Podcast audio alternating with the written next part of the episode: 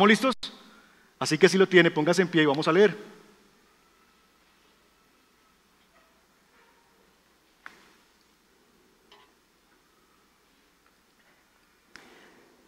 Siete, uno al tres.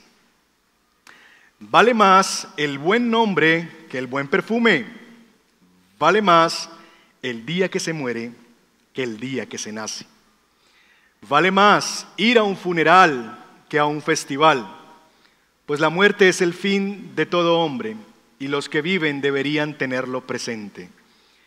Vale más llorar que reír, pues entristece el rostro, pero le hace bien al corazón. Señor, guíanos en la meditación de tu palabra, en este libro titulado Vale más de tal manera que podamos apreciar el valor de las cosas que el predicador le halló valor y nosotros podamos aún evaluar nuestras escalas de valores para reformarlas si se hace necesario o para recordar cuáles son las cosas más importantes y valiosas. Guíanos el día de hoy en estos cuatro capítulos que estaremos estudiando, Señor, de este pequeño libro en el que tú nos tienes durante estos días. Guíanos por tu espíritu. Llévate toda distracción. Ayúdanos a darte lo mejor de nosotros en este tiempo y bendice, Señor, la predicación de tu palabra. Guíame a mí a exponerla con claridad y a mis hermanos a escucharla con atención. Te lo pido en Cristo Jesús. Amén. Bien, eh, hermanos, entonces vamos a entrar al capítulo 1 de nuestro libro. Capítulo 1 se titula Vale más el buen nombre que el buen perfume. Vale más el buen nombre que el buen perfume. Y yo sé que eh, estamos viviendo en una época donde uno consigue perfumes muy baratos. Estos días estuve en Mallorca y entré a un lugar y uno vi en una cosita unos perfumes de 5 mil pesos. Las señoras que van al dólar, que es una tienda muy popular para las señoras por estos días, encontrarán allí también que hay perfumería desde 10 mil pesos. En mi tierra le llamamos a esa clase de perfumes pachulín.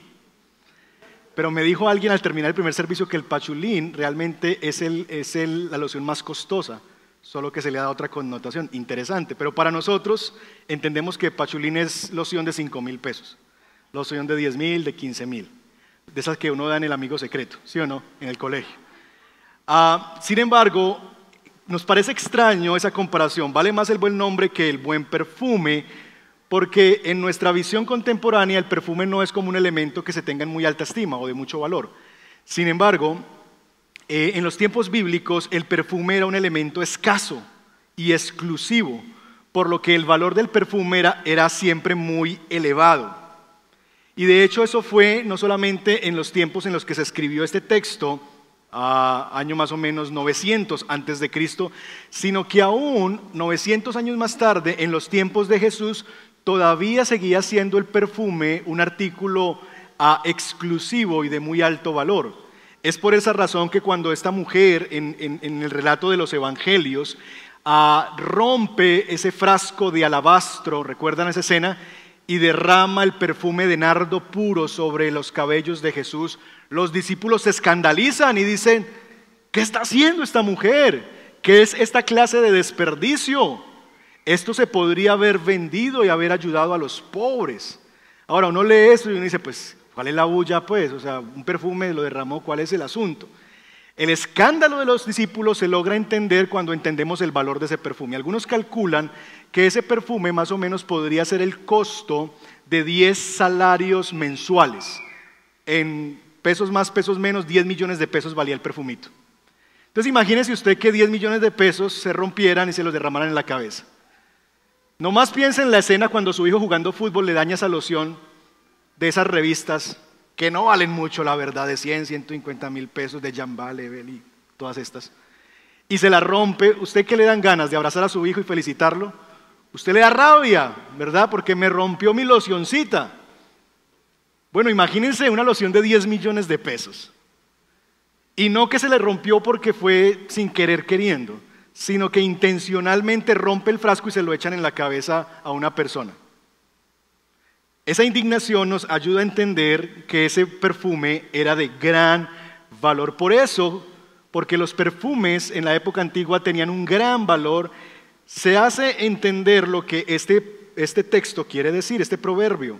Vale más el buen nombre que el buen perfume. De hecho, el escritor de Eclesiastés, Salomón, que también escribe proverbios, lo dice en proverbios de una manera mucho más clara. Mírelo conmigo ahí en su pantalla, Proverbios 22.1.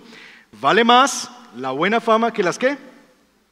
Que las muchas riquezas y más que oro y plata, la buena reputación.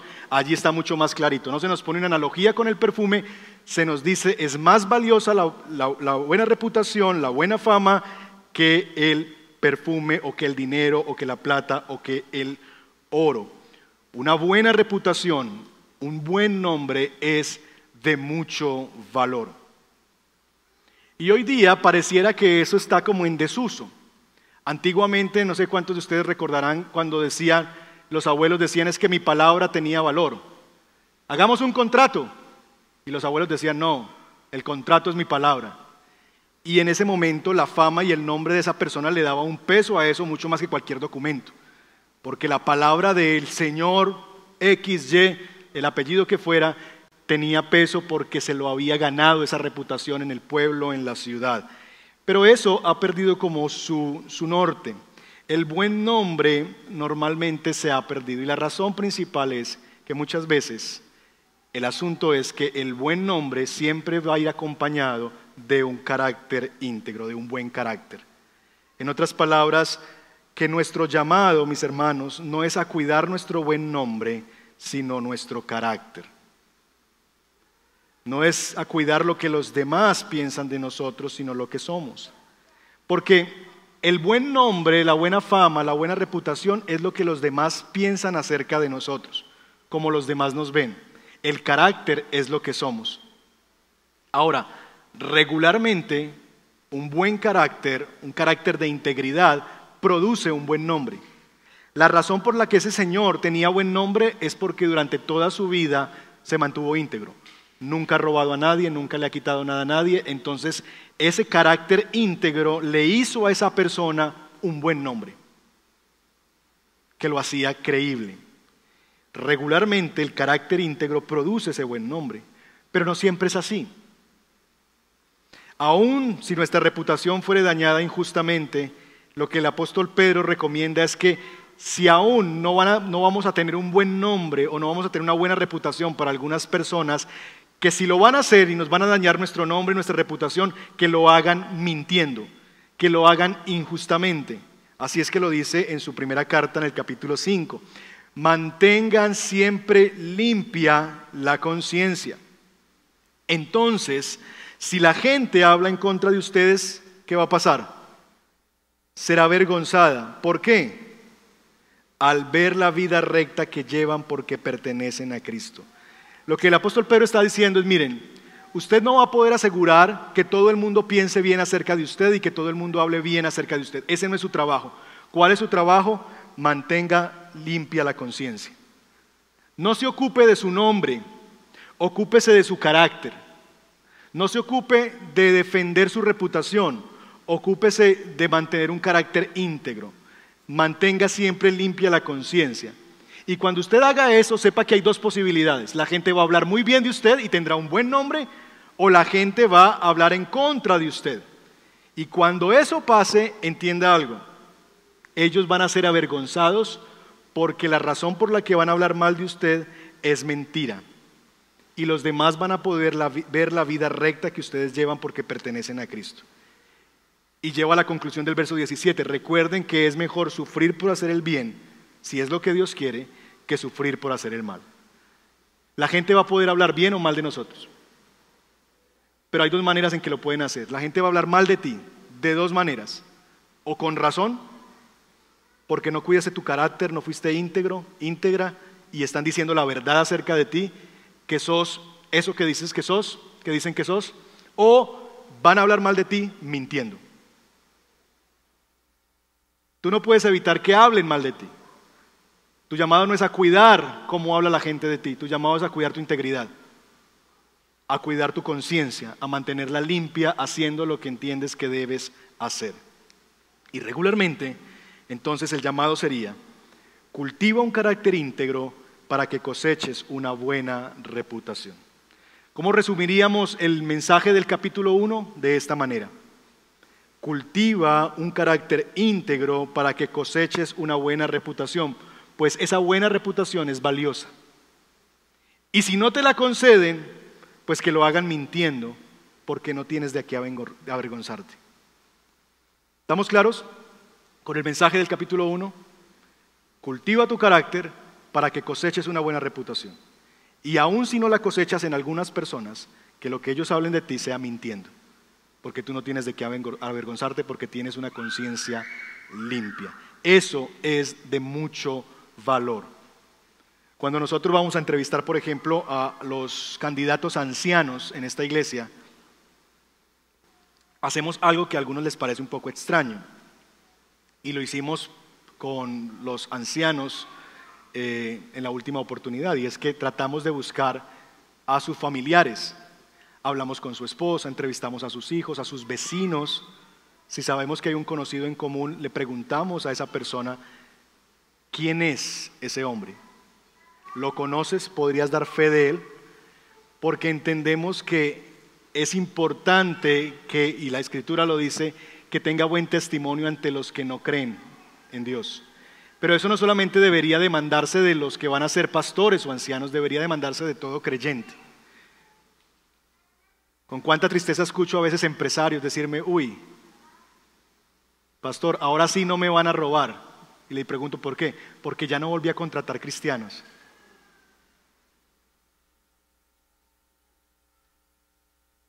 Cultivar un carácter íntegro llevará a cosechar una buena reputación. Capítulo 2. Vale más el día que se muere que el día que se nace. Y esta es una conclusión un poco oscura, ¿no? Triste, gris. ¿Cómo así que es mejor el día en que uno se muere que el día en que uno nace? Eso parece que no, no, no cabe en la cabeza, ¿verdad? Como que no es, no es natural. ¿Cómo tiene más valor el día en que se muere que el día en que se nace? Bueno, es lo que dice el predicador. Vale más, verso 1, segunda parte, vale más el día en que se muere que el día en que se nace. Y déjenme darles por lo menos dos maneras en lo que esto es verdad y que usted pueda pensar conmigo en estas dos situaciones que hacen de esto verdad.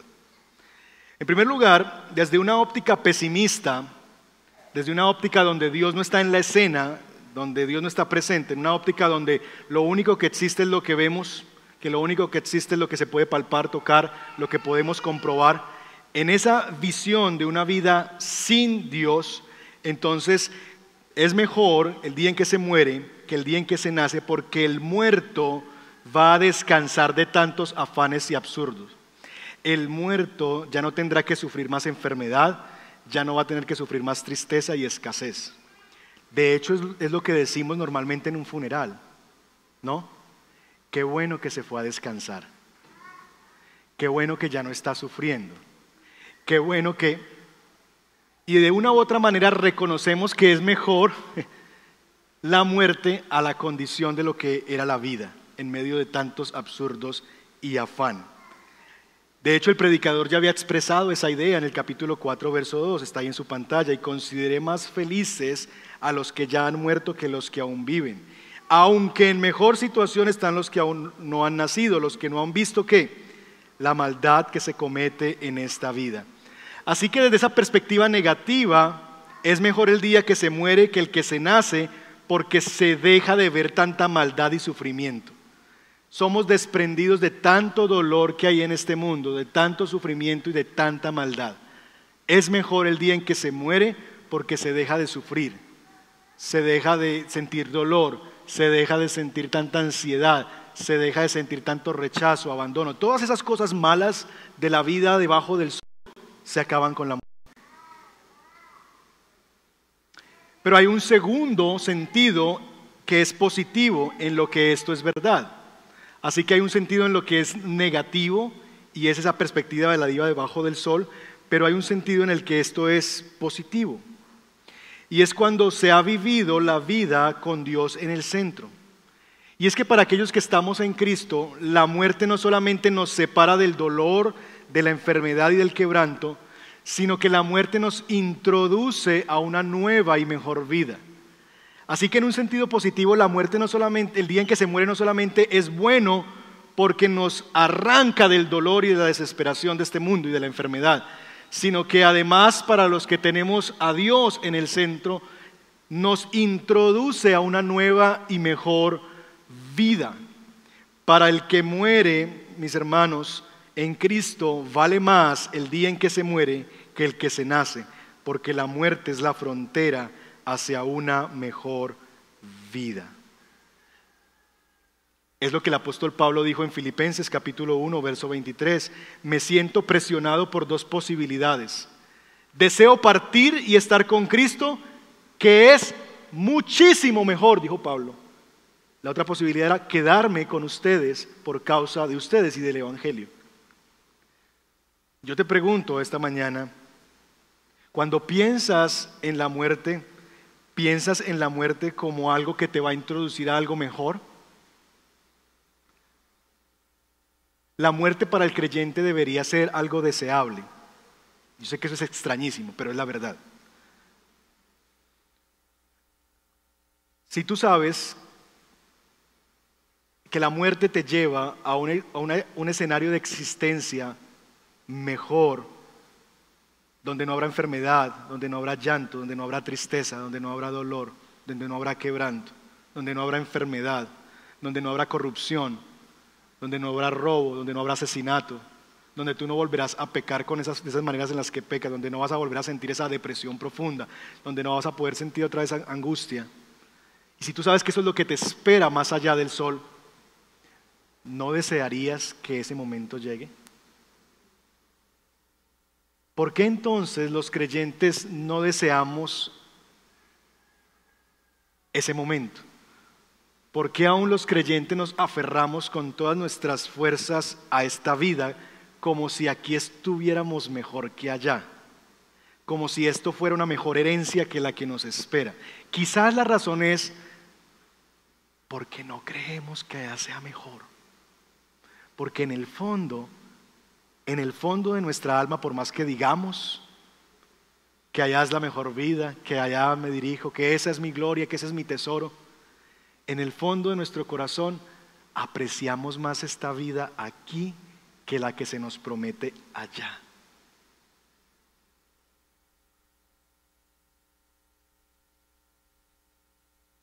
Vale más el día que se muere que el que se nace. Capítulo número 3. Vale más ir a un funeral que a un festival. ¿Cuánto les gusta ir a los funerales? ¿A cuánto nos gusta ir a las fiestas? Te invito a un funeral. Te invito a una fiesta. Vamos. Extraño, ¿no?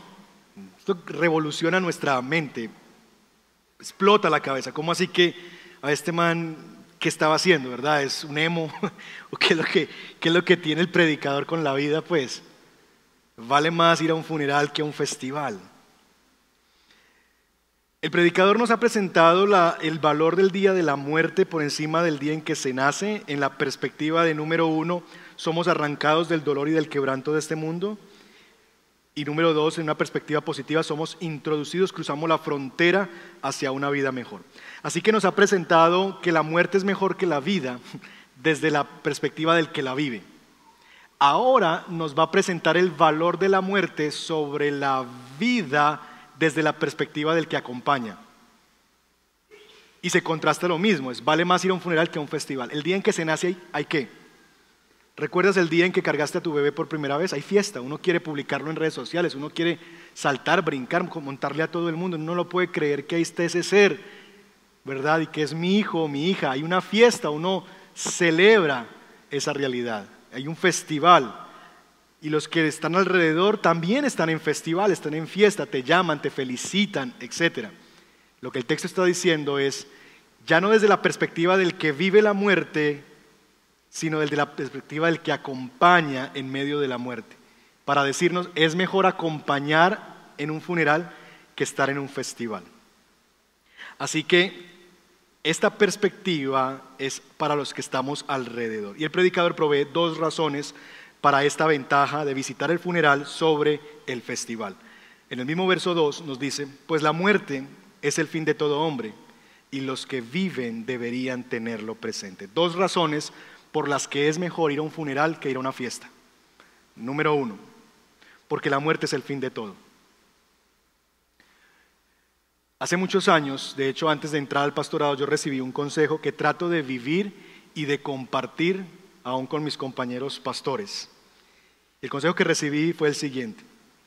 La gente podrá olvidar los 10 almuerzos a los que fueron juntos, las 10 fiestas, los 10 cumpleaños que celebraron juntos, pero lo que jamás van a olvidar y lo que siempre van a recordar es si estuviste allí o no en el día del luto.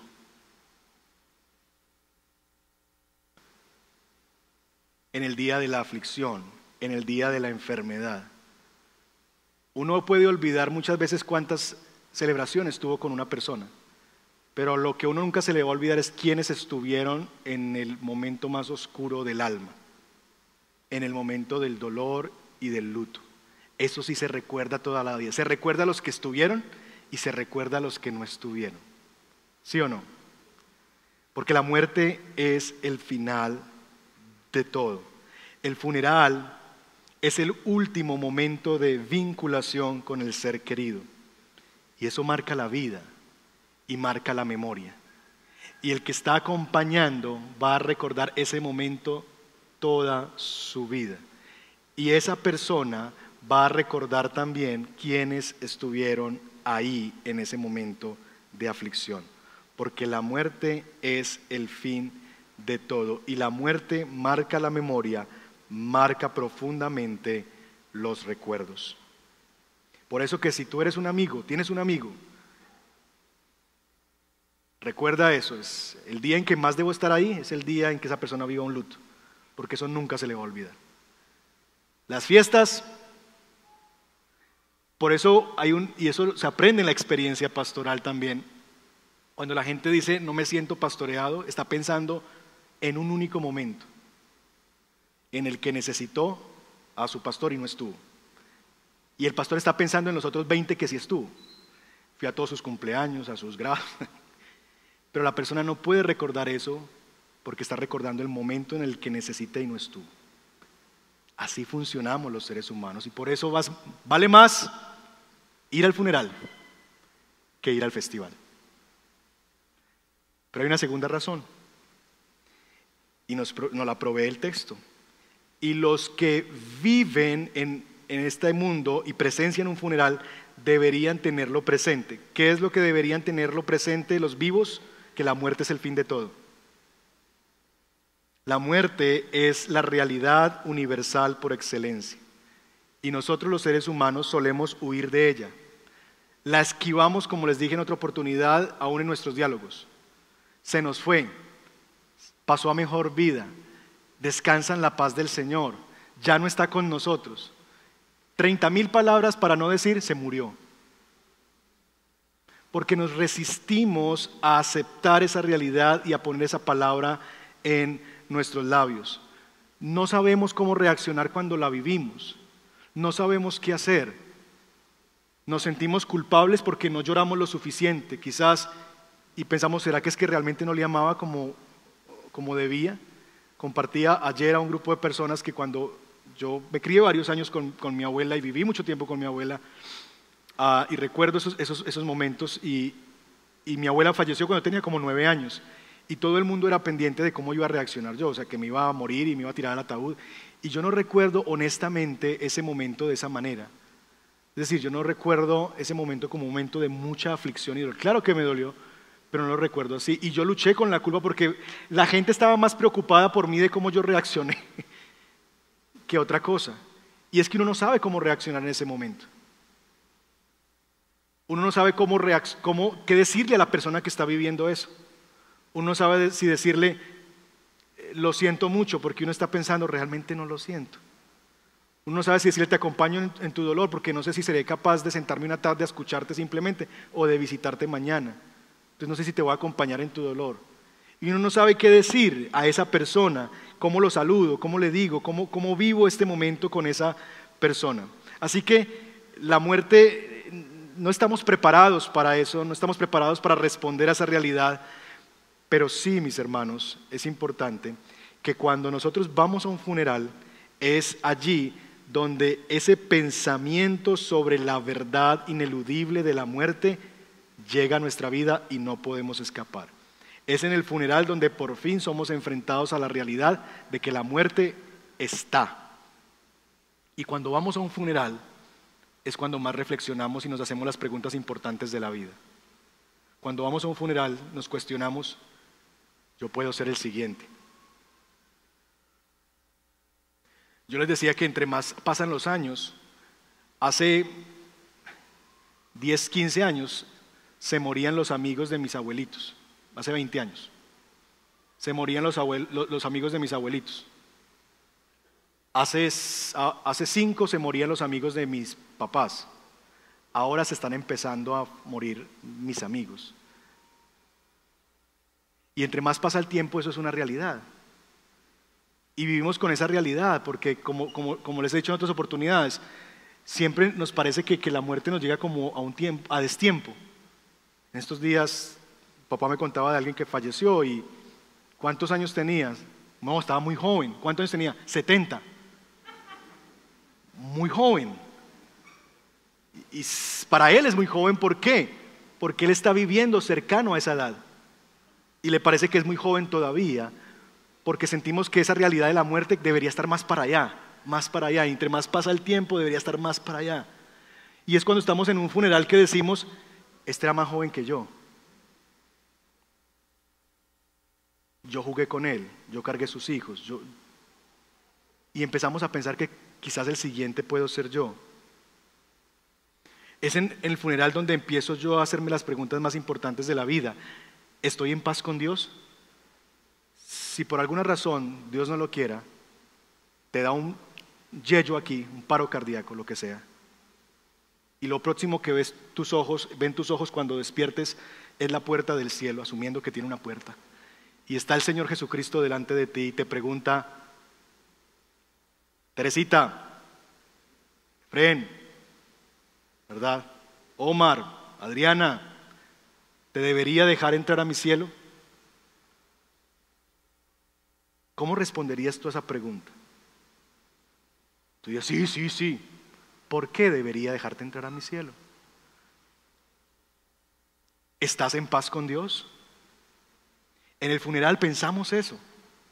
En el funeral nos damos cuenta de, carambas, si yo muriera hoy, ¿cómo quedaría mi esposa?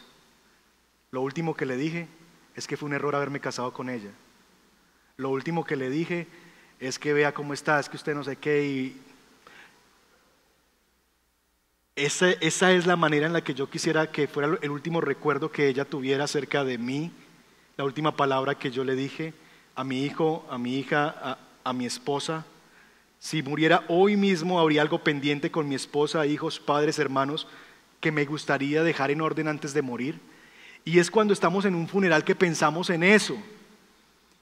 Yo no estoy en paz con mi hermano, con mi papá, con mi mamá, tengo un pendiente. Y hoy me puedo morir y dejar ese pendiente. Es en el funeral donde consideramos las cosas más importantes de la vida. Dios le dijo a Ezequías, pon tu casa en orden porque morirás. Pero no todos recibimos ese aviso. Quisiéramos, ¿no? Que nos llegara un correo electrónico, un mensaje de WhatsApp. Dios.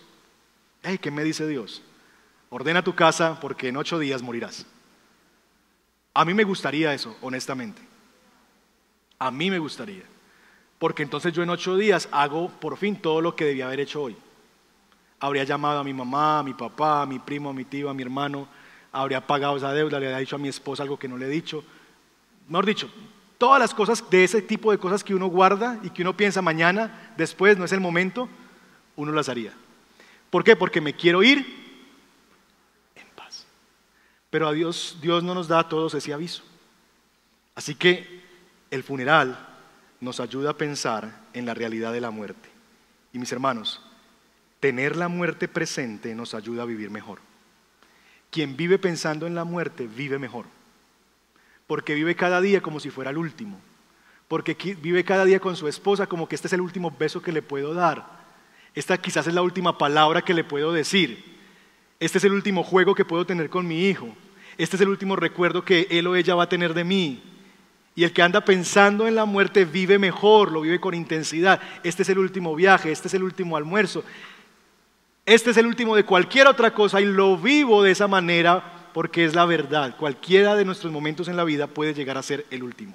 Tener presente la muerte nos ayuda a vivir mejor. Capítulo número 4. Vale más llorar que reír.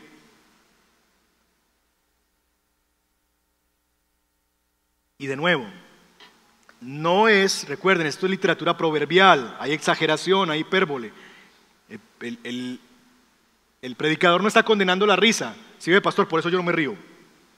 Porque la Biblia dice, vale más llorar que reír. La risa es mala. No, no, no. Más adelante Eclesiastes va a decir que hay un lugar para la risa, hay tiempo para reír. Y nos va a decir que deberíamos reír en el capítulo 12, que la risa es buena. Es un regalo de Dios. El punto aquí es que a través del contraste el predicador quiere destacar un punto donde el llanto tiene mucho más valor que la risa. ¿Cuál es el punto del predicador? Que aunque el llanto entristece el rostro, le hace bien al corazón. Llorar le hace bien al corazón. Según algunos estudios sobre el llanto, se dice que el llanto tiene algunos beneficios fisiológicos, tales como los siguientes. El llanto permite expresar emociones positivas o negativas. El llanto alivia el dolor. El llanto tiene un efecto calmante.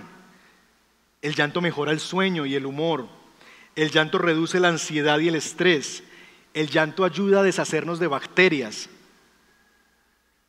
Y según el bioquímico William Frey, dice que las lágrimas que se producen en una situación trágica ajena o propia llevan consigo fuera del cuerpo una gran dosis de cloruro de potasio, de manganeso, de encefalinas, ¿cómo estará traduciendo Solina? Analgésicos naturales, de endorfinas, de prolactina, y aquí te va esta lina, de hormona de adrenocorticopropa. Oren por lina. Así que, mis hermanos, todas esas cosas son liberadas a través del llanto. El llanto le hace bien al cuerpo. ¿Le ha pasado que cuando usted llora descansa? Como que... Ya, ya estuvo, ya lo boté. Pero el llanto no solamente tiene un beneficio relacionado con el cuerpo, sino que también el llanto y la tristeza tienen un beneficio espiritual. Y es que el llanto, la tristeza, el llanto emocional por la tristeza, por, por la muerte, por, por estas cosas negativas de la vida, es la forma en la que nosotros exteriorizamos y somos conscientes de que las cosas no están bien, de que el mundo no es lo que debería ser de que yo no soy lo que debería ser, de que este matrimonio no es lo que debería ser, de que esta relación padre-hijo no es lo que debería ser, de que mi vida financiera no es lo que debería ser. El llanto es la forma externa en la que caemos en la cuenta de que este mundo es insatisfactorio y de que las cosas debajo del sol nunca podrán proveernos lo que solamente Dios puede proveer. Y el llanto es la forma en la que expresamos esa realidad y en medio de ese quebrantamiento normalmente el paso que sigue es volvernos a Dios. La decepción de este mundo, la decepción de la falta de satisfacción en este mundo que expresamos con nuestro llanto, tiene un propósito en la mente de Dios y es llevarnos nuevamente a nuestro Creador. Así lo expresa el apóstol Pablo en 2 los Corintios. La tristeza que proviene de Dios. ¿Sabía que hay una tristeza que viene de Dios? La tristeza que viene de Dios, ¿qué produce? Arrepentimiento. ¿Qué lleva al arrepentimiento? ¿A qué lleva el arrepentimiento? A la salvación, de la cual no hay que arrepentirse, mientras que la tristeza que produce el mundo da como resultado la muerte. Mis hermanos, hay una tristeza que viene de Dios, una tristeza que me viene de parte de Dios para hacerme volver hacia Él, para llamarme al arrepentimiento, para llamarme hacia mi Dios, hacia mi Creador. Y esa tristeza es buena. Si estás triste porque has pecado, es bueno que estés triste. Si estás triste y estás llorando por una mala decisión que tomaste, está bien que llores por esa mala decisión que tomaste. Deja que tus hijos lloren por las consecuencias de su pecado. Que se cayó y tú le dijiste, te vas a caer en esa patineta, te vas a caer. Y él siguió en su patineta y se partió el brazo. Déjalo que llore, llévalo al hospital, pero déjalo que llore y recuérdale, esas son las consecuencias de la necedad. Cuando tú no escuchas a tus autoridades que te dicen lo que te dicen y desobedeces, eh, así se siente la consecuencia del pecado. Deja que ellos lloren cuando les pase eso. Deja que lloren frustrados por no alcanzar sus metas egoístas. Hace algunos días tuve una conversación con mi hijo de cinco años, con Juan Diego. Le dije algo que tenía que hacer y a él no le gustó y se puso a llorar. Y yo le dije, ¿por qué lloras? Y no me decía, lloraba, lloraba, lloraba, lloraba, lloraba, ¿por qué lloras? Porque tengo rabia. Porque tienes rabia. Y no decía porque tenía rabia. Le digo, te voy a decir la razón por la que tienes rabia. Tienes rabia porque tú querías hacer algo que papá no te dejó y te mandó hacer algo que tú no querías. Tienes rabia porque te das cuenta que no eres Dios y no puedes hacer lo que se te da la gana. No le dije así, le dije de otra manera, pero ese es el punto. Tú no eres Dios, tú no puedes hacer lo que tú quieras. ¿Entiendes el punto? La vida no se trata de ti, de tu reinado, de que siempre te sales con la tuya. La vida y tus papás que son autoridad sobre ti te vamos a decir que no por razones buenas. Y no te voy a dar explicaciones. No. ¿Tengo una buena razón? No. Porque si aún te doy la razón vas a seguir llorando. O cuando tú le dices a tu hijo no y le das la razón, él para de llorar. Ah, papá, ya entendí, listo. No, pasará un caso entre mil. Él sigue llorando porque lo que le afecta no es que no entiende. Él no tiene un problema con el entendimiento de la orden, él tiene un problema con su corazón que quiere gobernarse a sí mismo y quiere hacer lo que se le da, el deseo. Y le estás llorando porque no cumpliste tu meta egoísta por lo que tú querías hacer. Y está bien que llores por eso, porque te das cuenta que tú no puedes tronar los dedos como Thanos y hacer lo que tú quieres. No eres un Dios, no eres Dios. Deja que lloren por eso. Llora tú por el dolor que trajo esa mala decisión. Si tu amiga y tu amigo tomó una mala decisión, se metió con alguien indebido, en una relación, un mal negocio, lo que sea, ay amiga, no llore. No, déjala que llore. Y que hagan contacto con esa realidad de que me equivoqué. Llora por el mal que hiciste con tu pecado. Llora por el mal que te hicieron, que te identifica con el padecimiento de Cristo, que también lo hirieron. Llora por la partida de ese ser querido que te recuerda lo breve que es la vida. Llora porque en el llanto recordamos que esta vida es insatisfactoria. Llora porque en el llanto recordamos que no somos Dios. Llora porque en el llanto recordamos que tiene que haber algo más, que este no es el cielo ni el paraíso. Llora porque eso te hace entender que necesitas a un redentor, a un salvador y que tiene que haber algo más que este mundo. De hecho, los cristianos han llamado históricamente a la vida el Valle de las Lágrimas. Esa es la forma en que los cristianos han descrito este mundo, el Valle de las Lágrimas. Y es que a nosotros se nos olvida en medio de este contexto en el que vivimos que ser un creyente es sinónimo de sufrimiento y de padecimiento. Jesús prometió que íbamos a sufrir, pero nosotros parece que se nos ha olvidado eso. Y los creyentes a lo largo de la historia llamaron a eso el Valle de las Lágrimas. Lágrimas culpables, lágrimas inocentes, unas y otras le hacen bien al corazón si el fruto de esas lágrimas nos lleva a Dios. Lágrimas culpables o lágrimas inocentes le hacen bien al corazón si el fruto de ese llanto nos vuelve hacia Dios. Al Dios que ve nuestras lágrimas, al Dios que las usa, al Dios que las recoge en su redoma, al Dios que las seca de nuestro rostro y sobre todo al Dios que promete que llegará un día en que Él acabará con cada lágrima y que no habrá más llanto ni dolor. Porque como dice la canción que cantaremos en un momento, veremos las lágrimas que han caído, cómo las recogió el Dios amante, y recordaremos esas lágrimas como viejas historias, como viejos recuerdos. Así recordaremos las lágrimas, como viejos recuerdos, porque ya no estarán más. Scott Hubbard escribió un artículo titulado Lo que Dios le dice a tus lágrimas. Y él nos recuerda lo siguiente, quiero leerlo textualmente porque creo que puede edificarnos esta mañana. Nuestro llanto puede durar una noche muy, muy larga.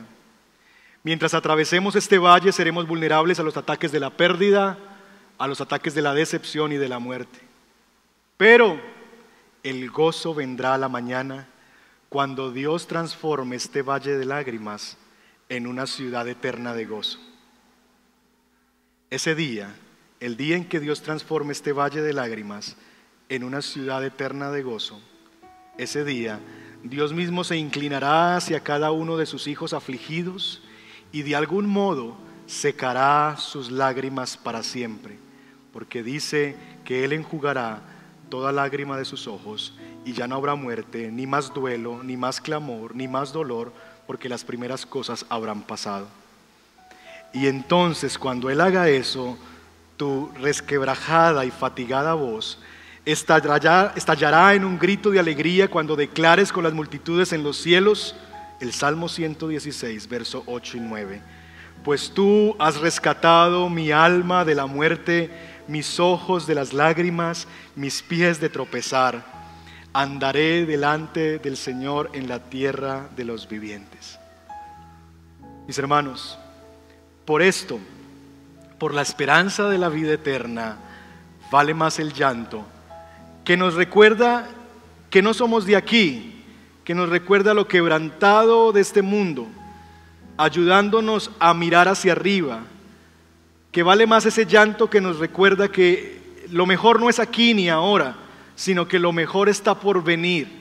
No es verdad que lo mejor es aquí y ahora lo mejor está por venir. Y el llanto nos hace recordar que lo mejor no está aquí, que lo mejor no está ahora, que lo mejor está por venir.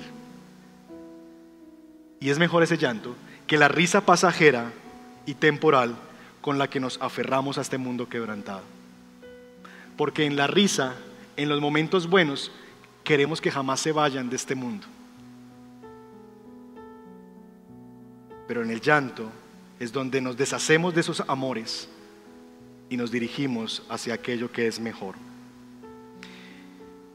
Quiero que cierres tus ojos y que podamos responder a Dios en oración. Esta mañana tómate un minuto en silencio y trata de pensar en lo que has escuchado y en lo que es palabra de Dios para ti especialmente. Todo lo que hemos dicho es palabra de Dios la palabra de Dios ha sido expuesta, pero sé que quizás hubo uno de estos capítulos, de estos vale más, que cautivaron tu corazón, tu atención, que fue ahí donde Dios te dio sentido a que estuvieras esta mañana aquí. Y es tiempo de que respondas al Señor.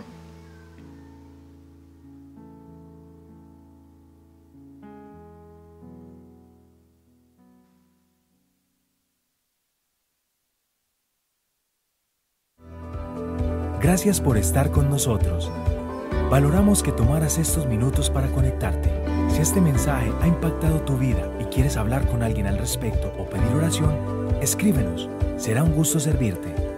No olvides, suscríbete a nuestro canal de YouTube para recibir notificaciones de más mensajes como este. Hasta pronto.